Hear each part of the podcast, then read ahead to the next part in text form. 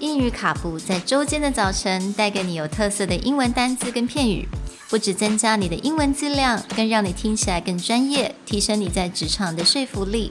英语卡布早晨一杯知识加倍，English cappuccino, your morning cup of knowledge. Good morning, everyone, Good morning. and welcome back to English Cappuccino's week on relaxing. Today's word pacify.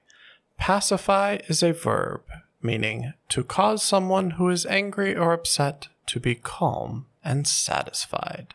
It's spelled P A C I F Y. 今天的 relaxing 的单词就是 pacify。那 pacify again 它是一个动词，它最主要在讲就是你去安抚某一个人，或者安抚去平息一件事情，尤其是 这个人他可能因为某件事情让他非常的烦躁，非常的难受。你可以想到 babies，you know，我们小出生的婴儿，我们小婴儿都会开始会哭啊，如果不舒服就会哭，所以这个时候我们就是要 pacify。那我们也有另外一个字，我相信可能大家比较常听到就是 pacifier。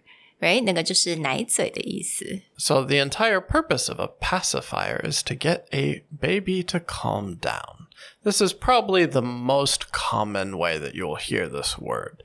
But you'll also hear it very often when you're being told to, like, go calm someone down. Like, please go pacify Sherry. She's really upset.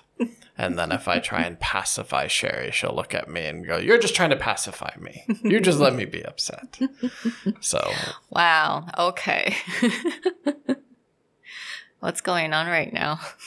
Do you have something to say to me, Nick?